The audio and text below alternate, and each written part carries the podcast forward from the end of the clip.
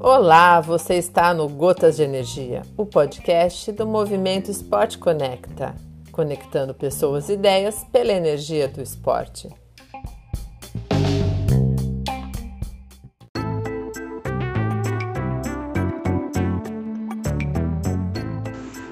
Um, dois, três. Fala, meu povo da corrida.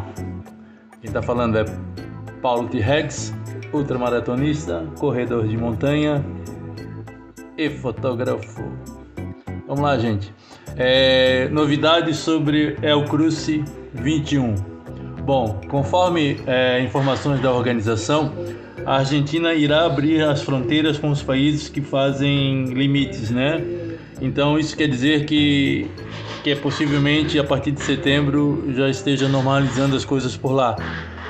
Salvando que outubro, é, se, como sugerem as autoridades, se não houver nenhum problema com a variante Delta, que está se tornando cada vez mais difícil para os organizadores dos eventos, a vacinação completa com certeza será uma exigência entre os países, certo?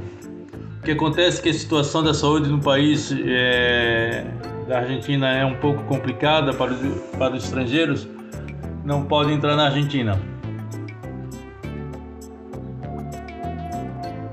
No dia 20 de setembro, a organização enviará para os inscritos uma informação é, sobre como estão como estarão as fronteiras abertas até novembro e os voos estejam regularizados, tá? Vamos torcer para que em breve a gente possa competir externamente, né? E sobre o K42 também Vila Angostura, está confirmado, salvando que depende dessas mesmas informações do Cruze, né? O Cruze é em dezembro, um mês depois, né? no dia 4, 5 e 6 de dezembro, e o K42, que é um em Vila Angostura, a prova será dia 5 de novembro. Vamos aguardar mais informações, certo? Forte abraço e até a próxima.